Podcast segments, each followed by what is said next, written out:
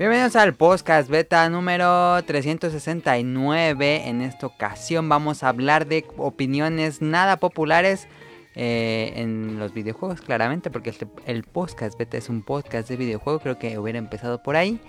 Eh, y vamos a tener las secciones acostumbradas, pero no va a haber una porque nada más somos dos personas.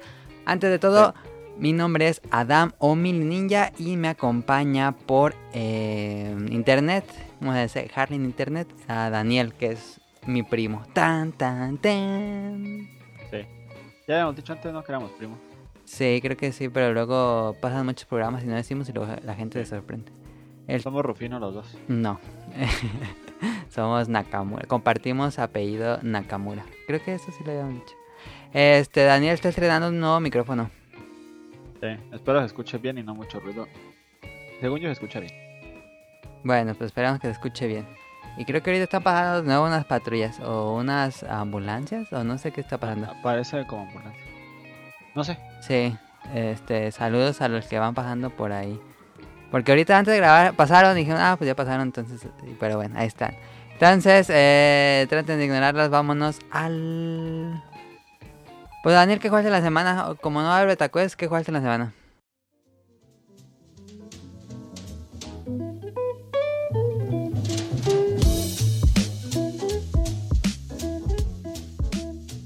Esta semana me acabé el Bloodstain. Ah, sí, Course Curse of of the Moon. Moon. ¿Te gustó? Ajá. ¿Cuánto? Eh, me gustó bastante. Creo que estaba muy, muchísimo, muy influenciado por Castlevania. Castlevania, obviamente. Sí, porque es. Ajá. Pero me gustó bastante, la música está bonita, el gameplay está bien. Puedes elegir cuatro personajes. Bueno, los vas uniendo a tu party y cada uno te ayuda. ¿Lo Puedes, cambias en este, tiempo real? No. Ajá, cambia en tiempo real y te puedes ir. El escenario te puedes ir para arriba o para abajo. Y cambia un poco como la dificultad. Ah, ya. Entonces, puede darle varias vueltas. Ajá, creo que tiene varios finales. Ah, tiene, ok. Dependiendo de la dificultad, me parece. Y... ¿Está difícil el juego en general? Eh, está un poco difícil, pero no impasable. Ok. Este, ¿Y cuánto dura? Unas. Si eres bueno, yo creo unas 3, 4 horas. Y si eres medio malo como yo, unas 6, 5. Ah, está bien. Entonces, está bien por los... ¿Cuánto cuesta? Como en el Switch creo que cuesta como 200. Cuesta como 250 y el otro 15 dólares, me parece. Ok, entonces... Curse of the Moon es el jugaste otra cosa. No, estoy jugando Fortnite y. Smite. Smite, FIFA, lo de siempre. No jugué otra cosa. Tuve que haber jugado God of War, pero no lo he puesto. Bueno, a eso lo voy a jugar esta semana. Ya le presté el God of War a Daniel. A ver si le gusta. Hay gente que no le ha gustado mucho, pero hay mucha gente que sí. Este, mm, yo estuve jugando The Binding of Isaac claramente porque me gusta mucho ese juego. Este, ah, Daniel jugamos el domingo pasado, aunque fue muy poquito. Mario Ah, Tennis ¿sí? 6 es. Sí, muy bueno. ¿Te gustó? Sí, me gustó bastante. Ah, Está bastante divertido. Mm. Creo que. Así que dos personas que jueguen muy bien se han de poner las partidas bien buenas. Sí, se pone bastante competitivo. Sí. Está bueno. Chequen Mario Tennis 6 si juegan en cooperativo. En... Creo que tiene muy poquitos personajes. me quejaría un poco. Pero creo que nunca ha habido un Mario con tantos personajes. Ha de tener como unos 15 a lo mucho, yo creo. Sí, pero siento que le faltan. Sí, Es que Mario Kart tiene demasiados y. Sí, eso sí. Muy pocos. pero pues en Mario Kart nada más son como skins. Sí. Aquí Eh, pero también pudieron haber hecho lo mismo. Sí, sí, sí, sí, sí. Este... mm, tuve, tuve jugando Jurassic World Evolution, eh, Lumines y... Ah, el demo, ahorita estaba jugando el demo de WarioWare Gold. Muy divertido el demo, estaba muy Ah, sí, cagadísimo. También jugué los Mines Bueno, ya me la acabé. ¿Ya te lo acabaste? Yo no lo he acabado, fíjate. Sí. Eh, saludos a Mika, a que también consiguió su Switch y lo primero que compró creo que fue Lumines. Ah, ya se compró Switch. Ya ya se compró Switch y Mika. Pero no, no había dicho que hasta que saliera. Pero no, no soportó el Prime Day. Ah, es que estaba muy buen precio. Sí, este, ahí, díganos si hicieron de un Switch. Eh, y bueno, seguimos jugando Pokémon Go. Antier, digo no, ayer y hoy estuvimos yendo a atrapar Pokémon al centro de la ciudad de Morelia. Nosotros estamos grabando en Morelia, creo que eso luego tampoco decimos. Este, ahora sí, Daniel, ahora sí nos, nos tocó encontrar mucha gente. Sí, hasta raro se veía. El día de la comunidad de Zapdos, este... Pero sí encontrabas así... Eh, grupos así, nosotros encontramos un grupo de bastante, éramos ya los 20. Sí. Y se iban quedando atrás y seguíamos siendo los 20. Sí, llegaba gente nueva. Ajá, y se, se iban unos y llegaban otros. Y ya que, ya que todos habíamos capturado, y ahí nos, nos fuimos nosotros. Sí. Ellos todavía siguieron capturando. No, incluso cuando capturamos los últimos, ya se habían hecho dos veces el. Ya eran el- un resto. de- Ya han hecho el raid dos veces ahí. Sí, habían hecho el rey dos veces porque eran más de 20 personas que estaban. Sí. Lo que llegaron un buen, hicieron yo creo los 30. pues. Muy divertido Pokémon y nosotros, ajá, nosotros cuando fuimos de regreso vimos un montón de grupitos también. Sí, pero ya se iba a acabar. Y Sí. vimos niños, eh, bueno, en general eran chavos, pero vimos niños, Sí. señoras, señores, este, hay familias jugando Pokémon Go. Yo no pensé que, le- que el fenómeno de Pokémon Go estuviera tan vivo todavía. Como que, bueno, sí, sí, como que renació, ¿no? O bueno, yo siento más bien que no nos fijábamos. También. Como no, ajá, como no jugábamos, Sí. no nos fijábamos. Pero sí creo que sí renació un poco, eh, porque volvió a las listas de popularidad Pokémon Go. Yo creo que en el anuncio de Pokémon Let's Go y pues estuvo Sí. Lo interesante. que no entendí, ¿por qué había gente que traía dos celulas? Jugando con dos. Es normal, dicen eso, yo también había escuchado eso. Sí, que es normal, dos con jugando Pokémon. Que tengan varias cuentas la gente. Ah, qué raro. Está raro, yo también pensé, pues, ¿para qué? Pero pues, sí, eh, había escuchado ya ese de que usaban dos. Eh, Daniel se Tienes estaba escondiendo ahí para no meterse al grupo. Dijo, no, eso están jugando, déjame escondo detrás de un árbol. No es cierto, es que hace mucho, mucho calor. Estamos a 45 grados. Oh, estuvo bien fuerte el, el sol hoy. Quién sabe cuánto estábamos, pero estábamos. Estaba fuerte, yo me volví a bañar. Sí. Pero bueno, este, eso fue lo que hemos estado jugando. Y sí tenía un betaquest preparado, pero no hay, no está ni Caro, ni Tonali, ni André. Entonces, ni Mox, no, ni Mox que le haga el betaquest a, a Daniel. Entonces vámonos al tema principal.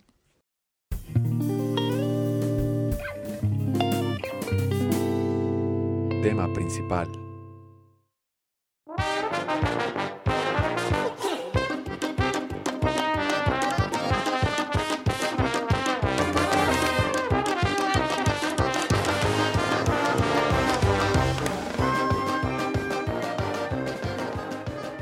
Ok, tema principal, opiniones impopulares. Esto se me ocurrió porque hace, hace una semana estuvo de moda esto en Twitter de poner la... Bueno, en- más, más que nada en Twitter de Estados Unidos, como cuentas así como IGN o páginas de Estados Unidos, este, decían en popular opinion y ponían sus opiniones impopulares de juegos. Y dije, ah, vamos a hacer esto, suena divertido. Entonces, este... ¿Cómo funciona esto? Son opiniones guardadas debido a que por lo general son como críticas ácidas o polémicas o comentarios no tan gratos para algunos fanáticos de series que son como muy de nicho, muy queridas, consolas, etcétera. Entonces vamos a, a- la mecánica yo creo que va a ser Daniel, yo digo una, tú dices una, este y la otra persona tiene que como contra si, si, si él está en contra de si lo triguea si está en contra de lo que dice pues que tenga sus argumentos y el otro que tenga sus argumentos el chiste es que los triggeremos a la audiencia los impactemos así de que digas nah, nah, nah, nah". La, su respuesta de la audiencia los que nos están escuchando puede ser de dos una que es el, el meme ese del niño que lo están agarrando porque se quiere pelear y el Daniel Sí. Y la otra es el que es el GIF de You Got Me There, que está señalando hacia arriba. Entonces, eh, entonces Daniel, ¿que ¿empiezas o empiezo? Yo empiezo con una muy polémica. A ver, Daniel. Bueno, es, eh, los fans de Nintendo son los más haters, los fanboys. ¿Los más haters o los más fanboys? No, los son los más fanboys y más haters. Ah, los Son dos. los que más, ajá, son los que más le tiran a las otras empresas. Ah, de los que tan, más- tan, Los que más protegen su compra, que su compra fue la, la- la que fue la buena y las otras están mal. Eh, yo pensé que esos eran los fanáticos de Sega. No, y te voy a decir por qué. Porque Yo me baso, en- bueno, yo en base a la gente que conozco que es fanboy de Nintendo, ¿A cuántos fanboys de Nintendo conoces? A varios. Ah, sí. Yo no conozco Sí. muchos que- Y son así ultra fanboys y se, se burlan de, de de la gente que juega Call of Duty, que juega los juegos de no, todos los, todos los juegos de Xbox son para casuales Ajá. y los juegos de Sony son para así como son los mismos y sabe qué. sí.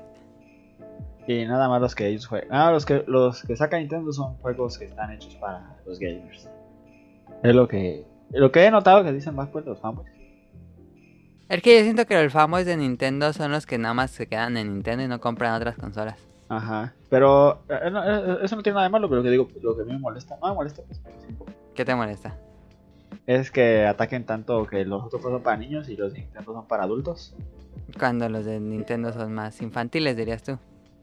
No, no, no son, más- eh, son más infa- infantiles en cuanto Son a más para toda la familia. Ajá, pero se me hace como tonto. Este. Atacar. Pues en sí los juegos son para todos públicos, no hay. Bueno, no todos, pero la mayoría. Pues díganos si ustedes también sienten que... Yo siento que sí, ¿eh? No... No, de, las tres consolas... Es que realmente no... Bueno, conforme yo lo veo en internet... mm, es que siempre la pelea es en Xbox y PlayStation. Y luego... Sí, pero los fanboys de Nintendo son así como. Bueno, los que yo conozco. Yo me baso en la gente que yo conozco, van a decir. Sí. Todos. Sí, igual Ellos sí. están, ellos están así como apartados, ellos no saben la pelea porque ellos son superiores. Como el PC Gamer. PC Sí, Master a- a- Race. Así yo los veo a ellos, así como que ellos no se pelean. Ajá. A los que yo conozco, pues van a decir todos los fans. Y sí, porque yo soy fan, pero pues también me gusta. tú eres fanboy de Nintendo también. y están así como apartados de la, de la pelea. Porque los dos de Nintendo todos son obras maestras. Ajá. Y es lo que, bueno, algunos les hace medio tonto. Me parece bien tu opinión impopular. Ok, va la mía. Eh, todos los juegos de Nintendo son obras maestras, ¿no es cierto? Eh, te, no. Eh, eh, ahí va la, la que creo que la había dicho antes en el programa. Los juegos de Bioshock están sobrevalorados y en general destacan por su historia, pero sus mecánicas de juego son bastante regulares, mediocres. Yo digo que los Bioshock son el M. Shyamalan de los juegos. ¿Sabes quién es M. Shyamalan, Daniel? no, Es este productor que hizo El Sexto Sentido. ah, ya. Y después hizo otras películas, pero seguía haciendo su misma fórmula, que era hacer el plot twist. Sí, sí. Entonces yo digo que los juegos de Bioshock son eso. Tienen un plot twist al final que dices, no, pero pues el juego no destaca Es por ser un juego. Es como su fórmula, pero sí. Bueno, a mí sí me gustan, me hacen divertidos. No se me hacen las obras maestras tampoco. Pero me gusta como la ambientación, como que logran muy bien la ambientación. Creo que es lo que más llama la atención de Bioshock. La ambientación, sí, creo que la ambientación está muy bien cuidada. Lástima que en un videojuego eso no es tan importante, digo yo. Sí. Bueno, ahí está. El juego de Bioshock. Díganos, este, hay mucha gente que le encanta Bioshock. Creo que mucha gente está emocionadísima con Bioshock. Yo la verdad es que los jugué en su momento. Nunca me atraparon del todo. Incluso Infinite. Y Infinite lo compré casi día uno y no. Este, Daniel, tú. Yo, los juegos de estrategia desaparecieron porque eran más estresantes que divertidos. Ah, Yo puse porque a mí me gustan mucho los juegos de estrategia y antes jugaba mucho. ajá. Pero siento que ni te divertías tanto, era además de... Era más trabajo que jugar. Sí, me, me están atacando, me están atacando, ¿qué hacer esto?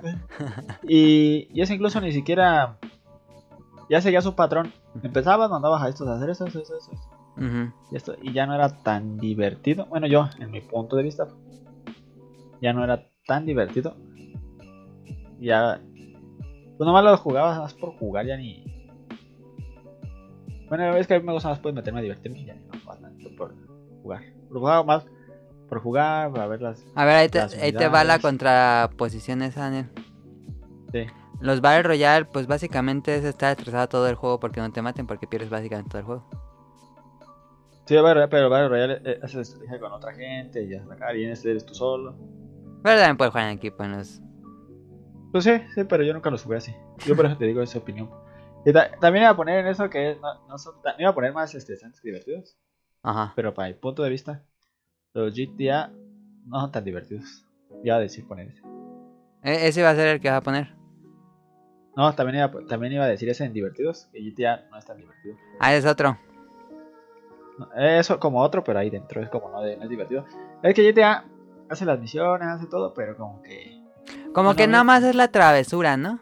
Sí, pero como que ni, ni tan tan divertidos, para mi punto de vista. Sí, GTA tiene unas mecánicas de juego de cobertura de disparos bastante genérica. Eh, tiene un buen sistema de, de conducción de autos, eso sí me gusta porque varía mucho en cada auto.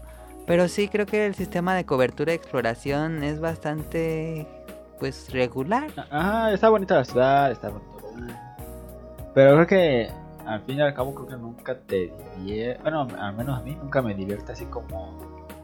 Me la acabo y no digo, a ver, déjame acabo otra vez porque ya "Ah", Sí. Como que pues no, no está tan divertido. Mira, mundos abiertos divertidos está Sunset Overdrive. A mí me encanta cómo he jugado Sunset Overdrive. Unos abiertos divertidos, pues está Sunset, está Zelda, lo logra muy bien. Ah, yo tengo ahorita uno de Zelda. Y hay muchos más unos abiertos muy divertidos. Pero tú dices que es más, este... yo- sí, yo te creo que es más la... Por lo menos en Sí, el factor que en el público que luego son como los niños, adolescentes. Como que es la travesura de andar atropellando gente. Sí, pero es que yo, yo he jugado en, en línea, he jugado así sin no hacer las misiones. es que no es divertido, no te. No, sin hacer las misiones es bien aburrido. No, no he entendido por qué la gente se pone a jugar eso si no, no haces nada, no estás Pues ahí. pero como perdiendo el tiempo, pero sin un objetivo, como por ejemplo, cuando juegas FIFA estás perdiendo el tiempo también jugando, pero tienes un objetivo de ganarle al otro. Sí. Fíjate que a mí me pasó eso, Daniel, de que jugaba GTA sin hacer nada. Llegué al punto en que era buena persona y me paraba en los se- semáforos y daba la vuelta en el carril que era. Llegué a ese punto de aburrimiento. Es que sí, porque eh, yo me pasaba que andaba en la calle a ver carro, me robaba y ya tenía el carro chido y ya no sabía qué hacer. Decía, pues me voy a ir con ese carro a, a jugar golf, ya lo que hacía. No, no, como que no, no tenía como un objetivo después de. Yo creo que el objetivo es escapar, ¿no? De la policía cuando haces algo. Sí. Bueno, ahí está. Pues Ah, son buenos los GTAs, no estoy. Son, son buenos, sí. En general, ya con las campañas y las misiones están padres. Pero así, el modo libre, mm, no está tan divertido. Este, otro punto, Daniel, que te- tenía que ver con Zelda. El backtracking quedó obsoleto con Bre- Breath of the Wild. ¿Entiendes? Sí. ¿Crees? Mm, El backtracking es este cuando tienes que cuando juegas un Metroidvania que llegas a una puerta que tiene una puerta un color azul en la puerta y no tiene la llave azul, entonces tienes que seguir jugando y luego ya mucho más adelante en la azul y te puedes regresar a abrir pasajes que ya tenías desde el inicio. Eso ya quedó obsoleto con Breath of the Wild que te deja hacer todo desde el inicio, incluso irte al jefe final. sí. Pues un poco, pero creo que eso ya estaba viendo en casi todos los juegos. Ya casi no se. No, sí, los todos los Metroidvania indies. Ah, sí, eso sí, pero yo digo juegos ya grandes. Bueno, no grandes, sino. Ya es porque están basados. pues, Ah, fíjate que el God of War usa mucho eso. Ah, sí. Sí, tienes que regresarte mucho a regresar a explorar áreas que ya habías visitado. Ah, pues sí, eh, la fórmula de mundo abierto de Breath of the Wild está muy bien, de que te deja hacer lo que quieras, cuando quieras, incluso puedes ir a derrotar al jefe empezando. Ujú. Pues sí, pues no, no había forma de meterlo. Yo creo que incluso con las habilidades que te dan al inicio, que ya no te dan más, este, pues ya te las arreglas como tú puedes. Porque hay unos eh, shrines que luego dices, no, yo creo que ocupo una habilidad y no, ya tienes todo, las herramientas. Creo que nada más los de desafíos. Ah, los de pelea. Los de, los de pelea, eso sí. Yo Sí creo que puede, sí se pero puede, a sí, pero es muy, muy tardado. Pues ahí está, el backtracking quedó obsoleto. Este, díganos qué piensan, si les gustan los Metroidvanias, si les gusta su clásica fórmula. Otro que tenga Daniel. Sí, yo tengo. Perdón. Los juegos anuales son un mal necesario. Ándale, ese sí es este impopular, Daniel. Sí. Porque no me imagino la industria sin los FIFA, sin los Call of Duty. Pero pues ya te van a cobrar así el servicio, ¿no? Pues sí, pero no es lo mismo. eh, Creo que no es lo mismo de. Perdón. Lo mismo de descargar nada más la actualización, la actualización 2019. ¿Por qué no lo mismo? Porque yo, yo conocía gente cuando trabajaba. Ajá. Y hay gente que compraba eh, con la consola y el juego nada más por el juego. Y creo que no hace lo mismo de, descargar porque ni se van a dar cuenta que ya salió el juego y... Ah, ya. Y, incluso compraban la consola, jugaban el juego y ya se pagan y lo vendían. Y al siguiente año así la hacían, así la hacían, así Pero esa gente es muy casual, ¿no? No, sí es muy casual, no juega, pero sí... Era, era, es gente, pues, gente que te compra la consola, te compra el juego cada año y son ventas. Entonces, bueno, tú dices, pero en venta física más bien. Ajá, no, venta física y gente, porque es que también. No, bueno, yo no me imagino una industria sin, te digo, sin los juegos anuales, que son los juegos grandes que más venden cada año. Assassin's Creed, Call of Duty, FIFA, Maiden. No me imagino la industria sin Pokémon. esas superventas anuales. Se me así como. Bueno, yo siento que es necesario. es más necesario. Es sí, de cierta forma, porque esa inversión fuerte que entra cada año, pues apoya otros proyectos chiquitos como la remasterización de Crash y de Spyro por parte de Activision. O... Sí. Y siento que hace voltear a gente a la consola, gente que no jugaba, ya hace a juegos. Y así regresa de, ah, ya no, Call of Duty. Y ya regresa a la consola y se compra algún jueguillo. Hay que. Sí, genera mercado ¿no? Un poco. Yo creo que sí, sí es cierto. El, ahí está. Em, los juegos anuales son un mal necesario. Este, otra que tengo, Daniel. Esta es de Zelda también. Es de un juego específico. Eh, Mayoras Más está sobrevalorado. Y no es un Zelda tan divertido como todos los otros. Es un buen experimento, sí. Pero no sé por qué la gente le tiene tanto cariño a Zelda Mayoras Mask. Sí. ¿Tú piensas igual o crees que es un buen juego? Ah, yo pienso que sí es un buen juego. Porque tú estabas muy emocionado, me acuerdo que tú dijiste que está. es que a mí me gustó bastante. Sí, sí. Creo que lo que lo lo que, lo que hace que a tanta gente le guste es que es como diferente. Intentó algo que no se había intentado hasta ese momento. Sí. Y está bien logrado, me gustó bastante. Creo que no, no he jugado otro juego en el que toque ir, venir, venir, venir en el tiempo. Es estresante. Te ajá, te hacía jugar lo mismo, pero diferente. Sí. Decir lo mismo, pero sí era diferente un poco. Tus decisiones, bueno, tus acciones cambiaban un poco algunas cosas y que hacía un poco más diferente el juego. Ajá. Y eso no, bueno, yo no me acuerdo otro juego que haya hecho igual. Antes que ese no, pero después vimos Dead Rising nada más, yo me acuerdo. Después Dead Rising, pero ser nada más en el tiempo. Ajá, no es este reempezar todo nuevo. Ajá, pero creo que sí es como muy oscuro, como muy...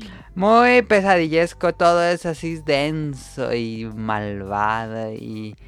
Ay, yo, yo tengo recuerdos. Ese juego de Zelda lo jugué este año y sí lo terminé todo, pero sí termina así como enfadado. Yo terminé enfadado de Mayoras Mask. Yo no, no, a mí sí me gustó bastante. Mm. Pero no es mi Zelda favorito. ¿Lo volverías a jugar? Sí, sí, yo sí jugaría. Sí. No hay ningún Zelda que haya dicho nada, este ya no. Y a mí me pasó con Mayoras, dije, ah, este ya no tengo ganas de volverlo a jugar.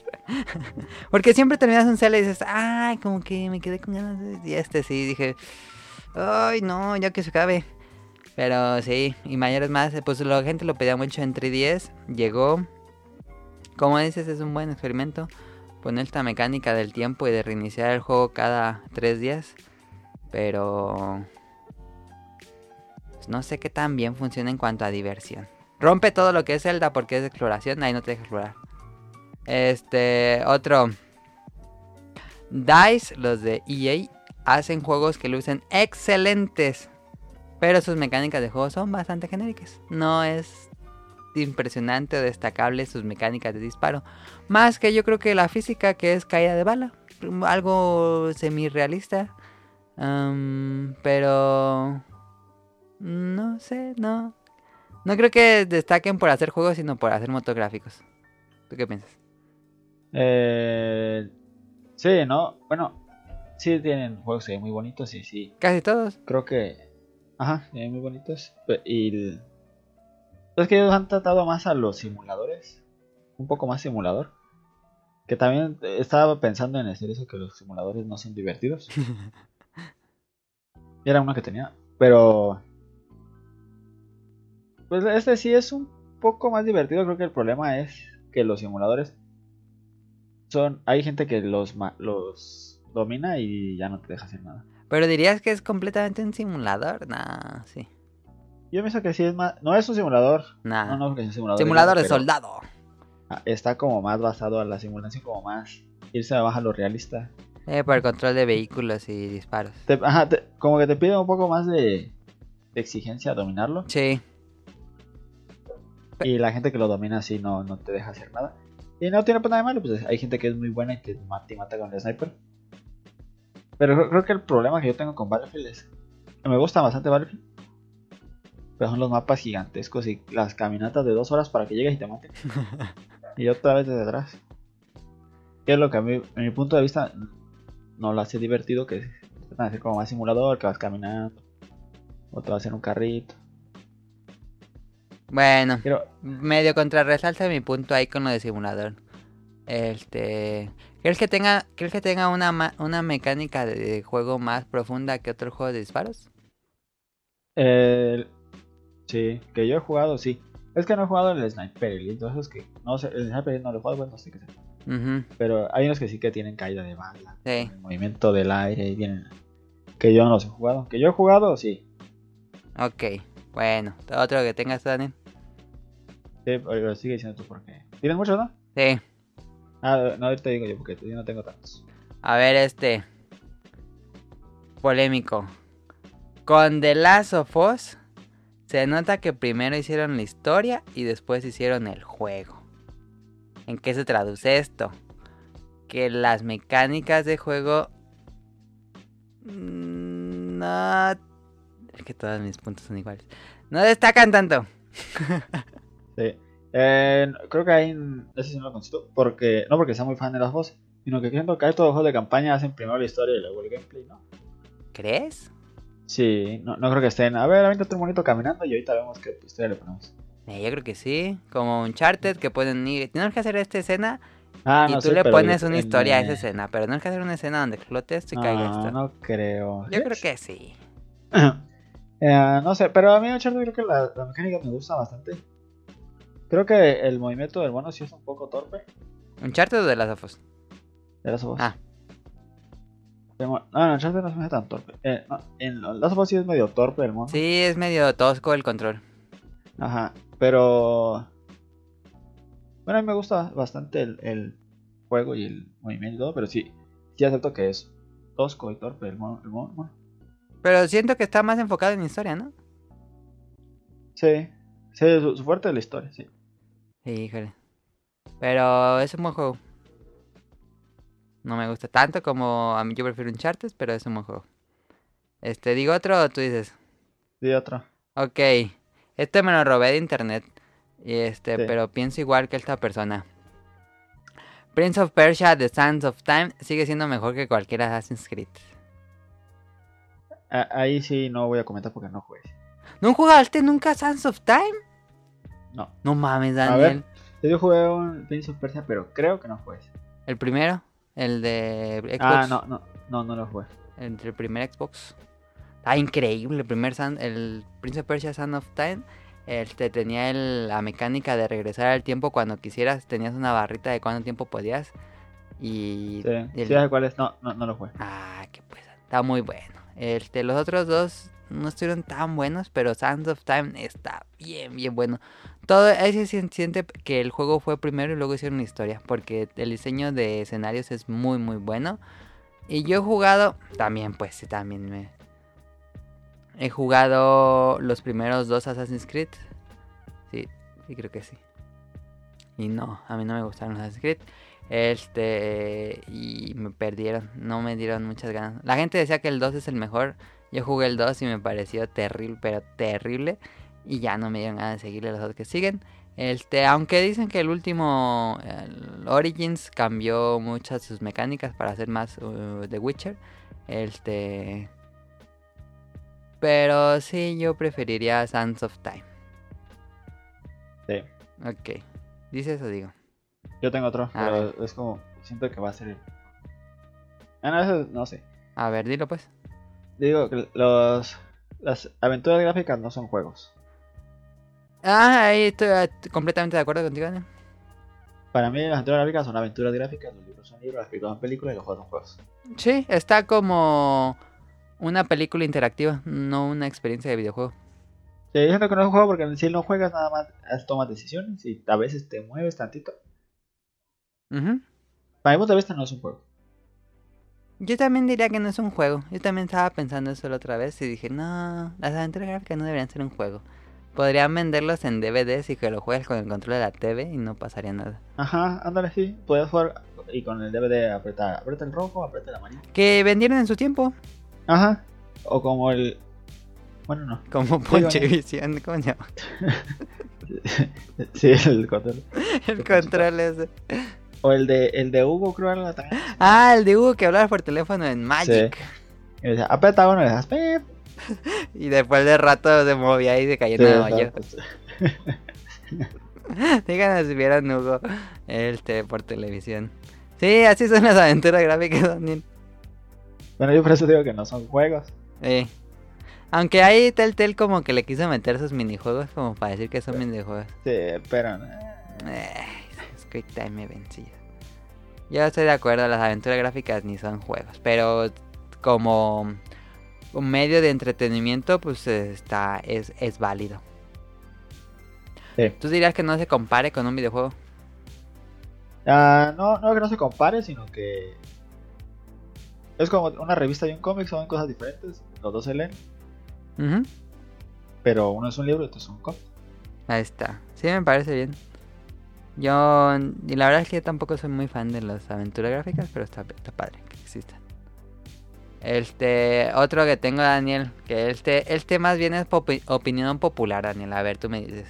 Bethesda tiene el peor diseño de personajes de toda la industria. Mm, sí, eso no, creo que no se ocupa ni siquiera. es que no, mm, los yo siento que los personajes no los hacen ellos, que tienen un... un randomizer. Sí, estoy, no, no, no pienso, estoy 100% seguro que eso pasa. No, es que tan horrible todo. Incluso su motor para crear tu personaje, no importa cómo lo haga, la cara horrible. Sí, yo también cuando juego de Bethesda, no, no hago el personaje o le, o le doy random porque... O si lo hace lagarto o así, todo hace menos feo. Sí. Pero los humanos no, están horriblísimos. Sí, todas las que te encuentras ahí todos deformes en el juego, no mames. Bueno, eso estuvo fácil. Bethesda, peor diseño de personajes. ¿Quién sabe por qué Bethesda hace eso? Yo no entiendo. ¿Será su toque? ¿Por qué no han cambiado eso nunca? Porque ellos no que ni los hacen, no va a salir por el random. El de ese el random, ese ya. Te evitan hacer mono. Está bien raro eso. Y luego la gente hace sus mods y los arregla, pero Bethesda sigue haciendo esas cochinadas. Pero pues ahí ellos. Este. Otro que tenga Dani lo digo dentro. Sí, otro. no tengo Ok, el que sigue. Skyrim es un juego con mecánicas de combate mediocres y que sigue en beta test. Eh, ah, sí, tiene muchos errores, pero creo que creo que ese es el el toque. Como su toque, como, ajá, como de los errores, Daniel, en serio. Sí, es como lo que le hace divertido. No, porque mira, te lo valgo en Dark Souls, que es que ese es el error de que te mueven todos con gelatina cuando los matas, pero eso no afecta el juego. Pero en Skyrim sí rompe el juego. Sí, sí, de que, llega un dragón y está volando dentro de tu casa o... o que te decía el clásico de los gigantes y que sale volando hasta la ah, luna. Pues sí. Pero creo que lo gracioso que he visto pues en videos. Yo Skyrim no lo pude jugar por un error. Exacto. Y pues no iba a reiniciar todo el juego. Yo lo que voy es que. Que en realidad el combate es bastante malo, ¿no? Sí, es medio. No es malo, pero es como muy. Pues no, no sé, como que no tiene. No tiene profundidad, según yo. Ajá, como que no tiene tanta profundidad. Como que tiene su profundidad, pero como que no cambia mucho. Muy leve. Yo lo jugué y no me gustó nada Skyrim, perdón. Y me gustan los RPGs y me gusta Mass Effect, pero Skyrim, no, nada más, no, no pude. No entendí nunca por qué mm, su gracia. Pero bueno, uno Daniel lo digo otro. Y otro. A ver. Ya se van a acabar. Red Dead Redemption no ocupaba una secuela. Es un juego completo y a lo mucho necesitaría un remake. Es una historia cerrada. El juego es increíble, gran mundo abierto, tiene sus fantásticas mecánicas de juego, esa donde apuntas en tiempo lento, este y todas las misiones y que tiene eh, elementos al azar y todo eso. Y por cómo empieza la historia, cómo acaba, termina bien, no hay necesidad, yo creo que ya de de regresar. Bueno, vamos a regresar con los personajes cercanos a Marston. Esperemos que no toquen a Marston. Porque yo creo que ahí está, ya cerra y no, no es necesario explorar más ahí. ¿Tú qué dices? Eh, sí, me gustó bastante y creo que sí termina bien. Me hubiera gustado un Red Dead, pero que no siguiera la... Que fuera completamente diferente. Ajá, que fuera como los GTAs, que son completamente diferentes. Mm, ándale. ah, pero si va a seguir la historia, es que yo sí no sé de qué va a seguir. Este, sí, vamos a tenerlos, vamos a controlar a los otros miembros de la banda de Marston. Ya ves que tenía otros. Ah, sí, eso es lo que. Eh, creo que. No, creo que va a ser buen juego, pero creo que le hubiera estado mejor otra historia. Habrá que ver, habrá que ver. Este, quién sabe cómo lo relacionan. Aunque yo creo que el Red Dead Redemption es increíble por cómo es. Igual, tú dirías, ahorita se me acaba de ocurrir, ¿tú dirías lo mismo de The Last of Us? No, la of se ocupa. ¿Crees que sí ocupe que se cuente un final? A mí me gustó mucho el final del 1 y dije, no. Sí, creo que sí se ocupa el final. Ok. Es medio ambiguo. Sí. Ok, y este. ¿Qué dos, Daniel? ¿Tú cuántos quedan? Uno, dos, dos, pero uno no lo va a decir porque está muy. Entonces digo el uno y luego decimos el final. Digo el otro si quieres. Yo digo. Ah, ok, ok, ok. Pues, los coleccionables es una forma barata de alargar los juegos. Ah, eso es una popular opinion más bien, Daniel. Ah, sí. Ah, sí, cierto. Pero de todos modos, a mí me molestan los coleccionables y nadie los colecciona. No, pues nada más los que sacan los platinos y la milpa de eh, logros. Es que no, nunca sacan nada, ni te dan un traje y ya cuando sacaste todo el, traje ya no lo juegas. Sí, no. Incluso yo ni saqué los Koroks. Y me gustó mucho por eso. Pero sí, no. Yo tampoco soy de coleccionable. Sí, cierto. Esa, esa sí era. Pero yo la quise hacer. Este. Yo digo una, Daniel. ¿Cuál? The Witcher 3 debió tener un mejor sistema de combate. Eh, no, no, no, sí, el sistema de combate no es tan bueno. No es muy bueno. Pero es muy bueno el juego. Es bueno el juego, pero cuando peleas, ay, como que está muy tosco. Sí, Daniel, ¿no? ¿Sigues ahí? No, sí que sigo. Ah. Sí, sí, sí, es muy... El personaje sí está como muy tosco y los poderes como que le ayudan un poco. Si hubiera sido de puras espadas, hubiera estado bien. Pero... Ah, es que la, esa gran historia y eh, es que la pelea con los poderes y, combinarlos es lo que le ayuda muchísimo. Sí, un poco. Tan bueno. Pero aún así prefiero el sistema de combate de... Es muy diferente pues, pero el de Mass Effect. Pero sí, yo intenté regresar a The Witcher 3 una vez y dije, ay, no me gusta cómo se pelea. Y ya no regresé, ya no seguí jugando. Este, ¿y tienes un último o ya digo el último? No, todo el último. Ok. Las series de Kirby y Yoshi nunca pudieron superarse desde el Super Nintendo. Esa, esa no es popular. ¿Por qué? Porque es cierto. Pues es que Kirby All Star y Yoshi, Yoshi Island. Sí, pues no, ya nunca hubo algo mejor. No, pues ya no. ¿Qué pedo? Pero hay un montón de juegos de Kirby, un montón de juegos de Yoshi. Y ni pues uno se acerca siquiera. Es que han intentado hacer lo mismo. Sí, pero.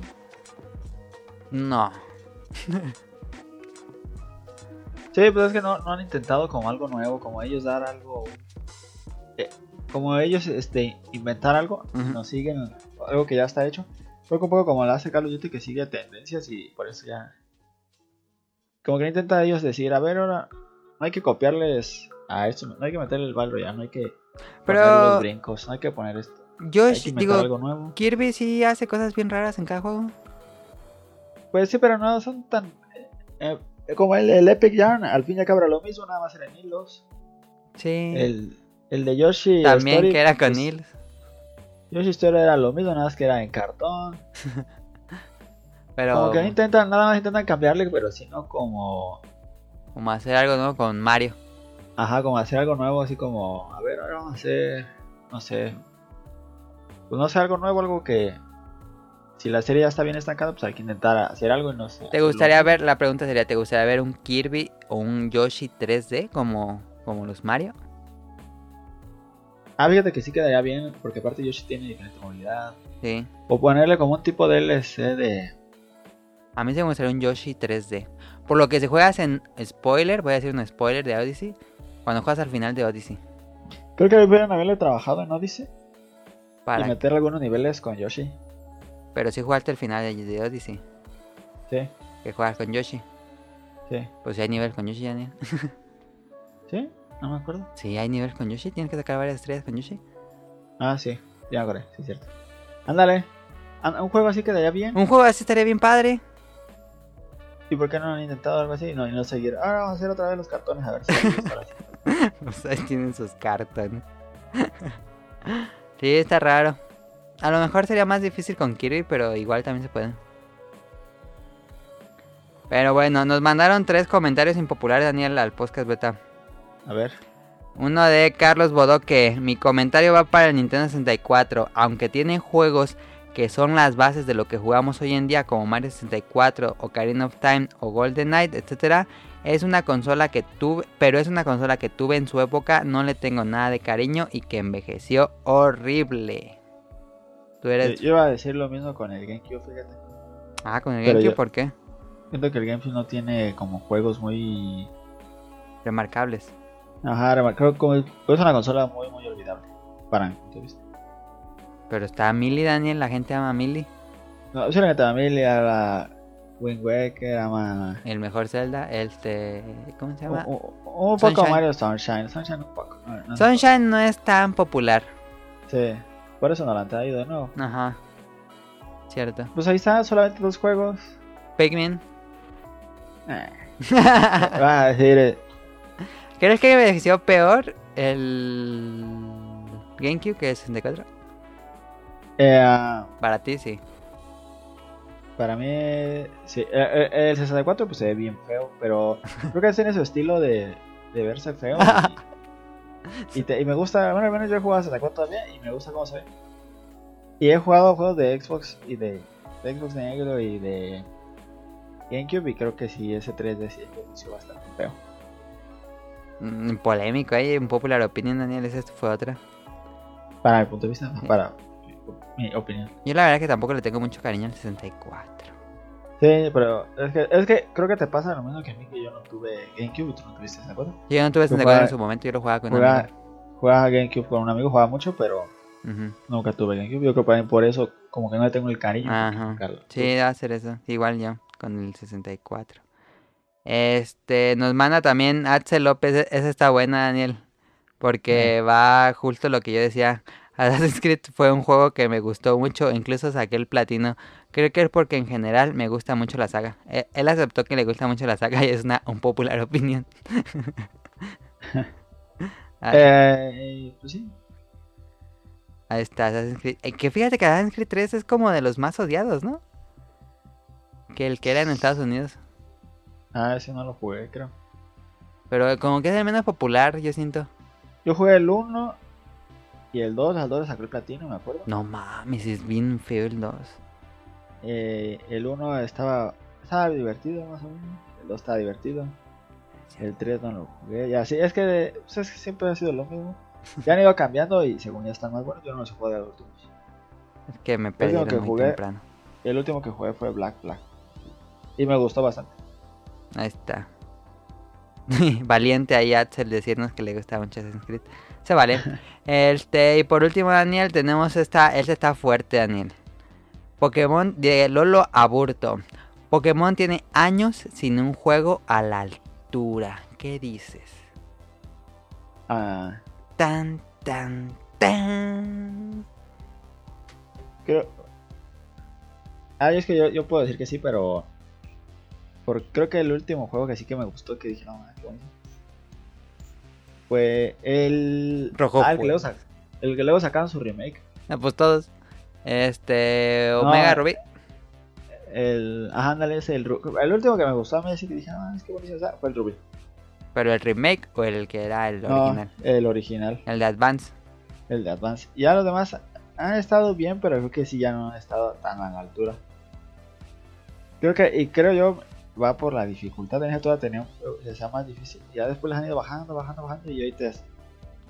Es que Pokémon cambió a tener Es que- ah. dificultad difícil cuando te lo acabas como Kirby. Y creo que es que no me gusta que te acabes el juego así tan fácil. Deberían de poner, si quieren hacer eso, hay que metan dificultades y fácil, normal y difícil. Es lo que decimos diciendo hace años. Si no quiere hacerlo Por- Nintendo. Porque es que te la avientas caminando, no, no te toca levelear y en los en ese toca estar leveleando para entrar al gimnasio. Sí. Y ahorita ya no ocupas eso, ya no existe el leveleado. No. Y te, cuando sales de un bosque, ah, ya te acuerdas Pokémon. Sí, aparte. Sí, tiene un poco de razón. Yo he jugado casi todos. Me lo único que faltó jugar fue Diamond and Pearl. Esa es la única generación que he jugado. Pero fíjate que disfruté, yo sí tengo que decir, un popular opinión, disfruté muchísimo Pokémon Sun and Moon en Alola. Ah, ese juego me encantó, así yo estaba fascinado con ese juego. Esto que estás en la playa y que cambiaron todos los gimnasios y que hay otras pruebas. A muchos les hace aburrido, a mí me gustó mucho Sun and Moon. Es, es fácil, pero cuando te lo acabas tiene otra campañita que es bien difícil. Este. Y está. A mí me gusta mucho ese. Pero bueno. Se vale. Este. ¿Cómo los pondrías, Dan? Entonces tú, tú dirías que el mejor cuál eres. Eh, Como en orden. El mejor Pokémon. Sí, El que más me gusta, pues el- yo creo Rojo Fuego por. por nostalgia. Lo no pondrías incluso superior a Soul Silver. Ah, es que Soul Silver es buenísimo. Sí, no, creo que me Soul gusta más Silver. Soul Silver. Soul Silver Pero es- el remake, porque el original está bueno, pero el remake es mejor. Sí, por eso Soul Silver, porque el remake es Ajá, este, Silver. es Silver. Silver and Sí. Gold. Sí, me gusta más este Soul Silver, yo creo que sería el primer número uno. También por el, el la Pokewalker, que no. Grandes. ¿Y esos juegos todavía están difíciles? Sí, eso estaba difícil. Y luego todavía es que derrotar, podías derrotar a Red, A Red allá en, el, en Canto. que estaba bien dificilísimo. Que tenía un, un Pikachu como nivel 90, nomás. Sí. Y luego pondría el rojo ahora sí, y luego pondría Ruby. el, el Ruby. A mí también me gusta No. mucho Ruby, pero ¿Cómo se llamaba? El verde. El verde no me acuerdo. Leaf Green. no el que era. Ah, era el Esmeralda. Eh, El Esmeralda. Emerald, este, que salía en la portada el perro este, ¿cómo se llama? Rayquaza, no. Rayquaza no salía. Ah, sí, sería Recosa. Pero a ver que hay uno que hay uno que tiene los dos juntos. Que tú Ah, no tienes con que te parece que tiene pasta de dientes en el cartucho. Ah, no, ese, ese es el que tiene el Silver y. Ah, sí, es cierto, sí, es cierto, el, cierto, cierto. el cristal. El cristal, cierto. El cristal me gustó también, pero el cartucho ya no tiene pila y no se puede jugar. No se puede jugar, pero ya no, no, hay, no hay transcurso del día. ¿Te acuerdas que en el juego ya hay transcurso de la noche? Sí, es cierto. Y Puede ese ser no tiene porque no tiene pila. Sí, como que los últimos Pokémon han estado algo apagados, pero si les gusta mucho Pokémon, a lo mejor les gusta Moon. Este, pues ahí estuvo opiniones impopulares, el tema principal. Eh, fueron las que nos mandaron, muchas gracias a los que nos escribieron, saludos. Y por así vámonos al, te- al opening de la semana. Este, díganos en Twitter si les si los hicimos triggerear con alguna de nuestras opiniones. Sí, son opiniones personales, se pueden decir. Ah, Sí, este, no nos linchen, dice Carlos. Este, pero pues ahí estuvo. Ahora sí, vámonos al opening de la semana. Escuchen la canción y ahorita venimos.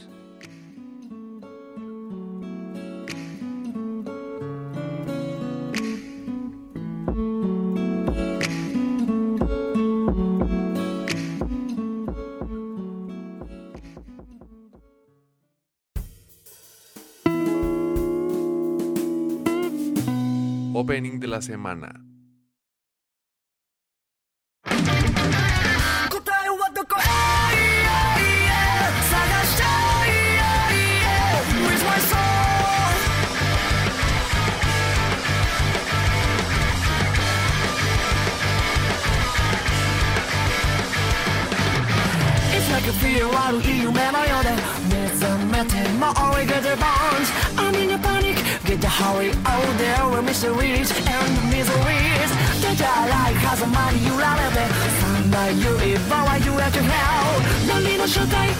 M の正体踊る One, two, three steps on this dark stage Rage of black match ホワイト仮面の縁へ手をかけろただ骨が鳴るので Words and thoughts Thieves and blood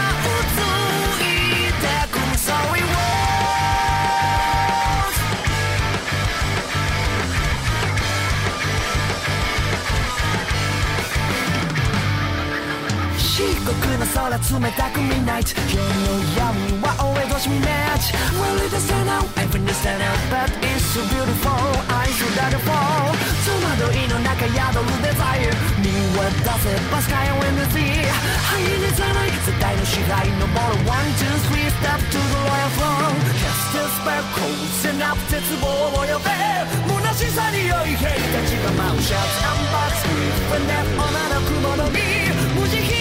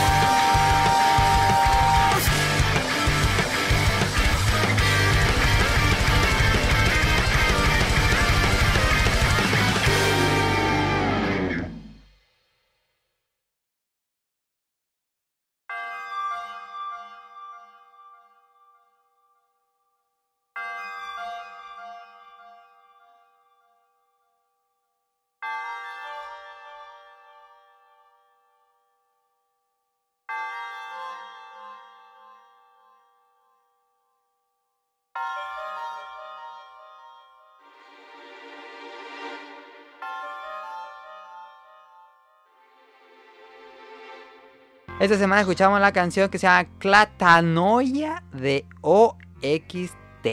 ¿Qué pedo es eso?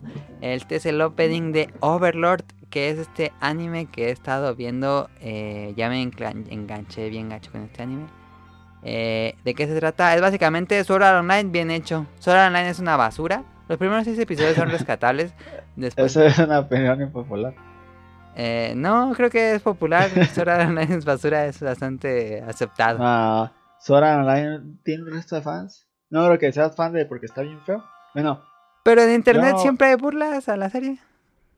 no, si yo no veo Sora Online, no me gusta. Porque nunca lo he visto, así que no puedo decir que me gusta o no me gusta. Pero creo que hay muchos fans. Y yo he visto todo, eh. Tengo que aceptar que he visto todo de Art Online. Incluso el hay muchos fans porque a cada rato veo que ponen a mí playeras. Ah, sí. juguetes, llaveros, y en todo vas a la, a la Concom y esas madres, y lleno de.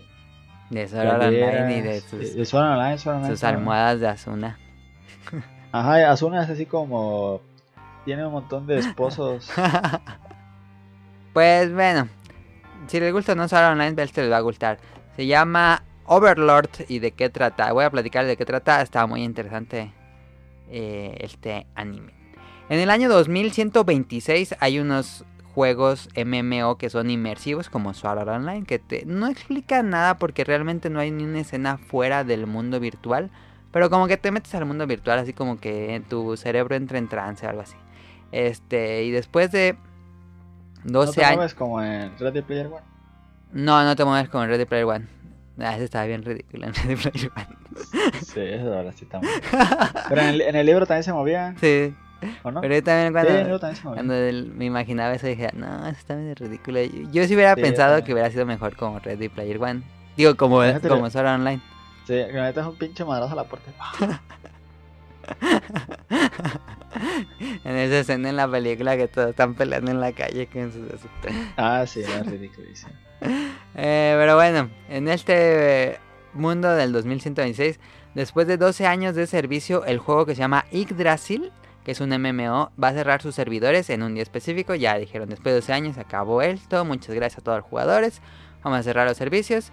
Entonces, en este juego había un- una, una especie de clanes de jugadores y uno de ellos era Eins All Gone, que era uno de los clanes más importantes de todo el juego, de toda la comunidad de jugadores, y tenía 41 miembros. Este, y al ser uno de los clanes más importantes, pues habían creado una super base. Ya como que en, ese- en esa época ya te dejaban crear tus propios NPC, ellos crearon como sus propios... Como su base donde ponían sus tesoros y era un poco como Ark, Daniel, donde tú ponías Eh. tus tesoros y los otros jugadores podían ir y tocarte y todo. Ah, ya. Entonces, está, está, ¿qué? está bien, pero siento que no, no, es- no estaba tan bien implementado. Sí, en Ark. Pero bueno, es una idea similar. Entonces, este clan hizo así sus, super bodegas de tesoros y todos los ítems más poderosos del mundo. Y todos esos quests que les tocó así un montón de horas de grindeo. Y tienen todos esos tesoros. Entonces hicieron varios pisos y trampas y todo. Y pusieron sus propios, crearon sus propios jefes, sus propios NPCs. Para cuidar sus tesoros y todo esto. Entonces, pues en el último día y solo quedan dos miembros activos, como que después de muchos años, de- después de los 12 años, eh, ya muchos miembros se fueron, este, tenían otras cosas que hacer, olvidaron el juego, y nada más quedaban dos. Y en el último día le- se despide mm, uno de ellos, se dice, ya, ya me voy, este, fue divertido estar aquí, pero pues ya, eso fue todo. Y nada más se queda uno.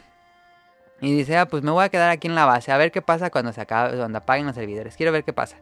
Entonces, al cerrar el servidor así cuentan las 12 de la noche y ya va a apagar todo. Y suenan las 12 de la noche y se percata que sigue dentro del juego y no puede salir. Intenta acceder al menú, a la interfaz del jugador para salir del juego y no aparecen el menús ni nada.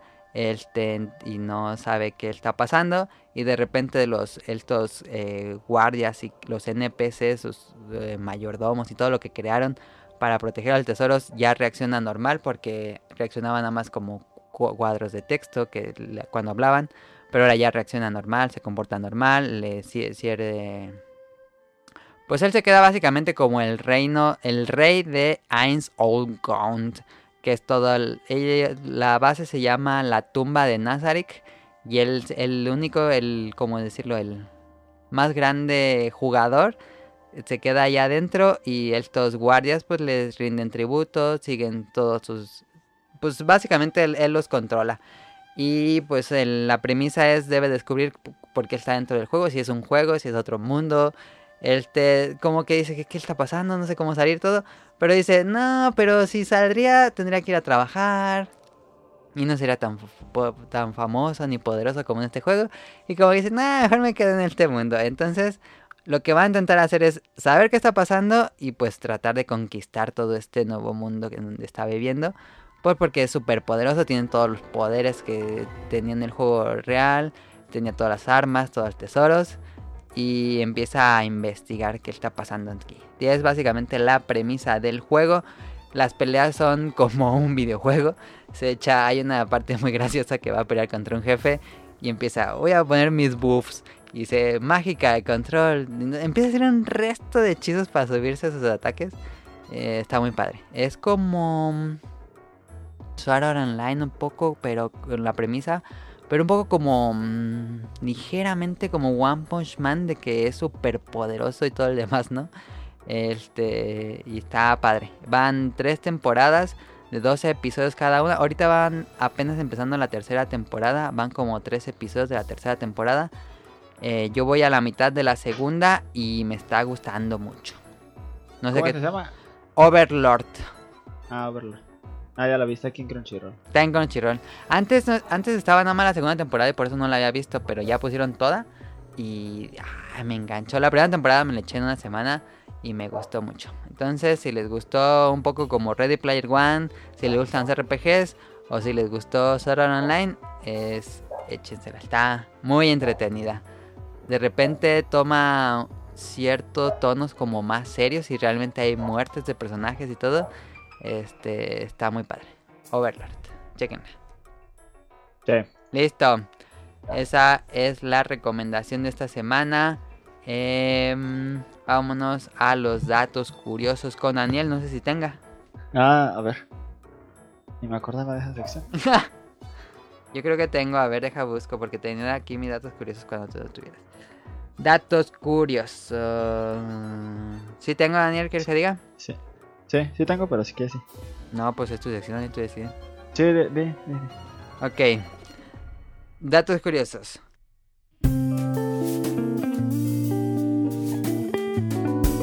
Datos curiosos.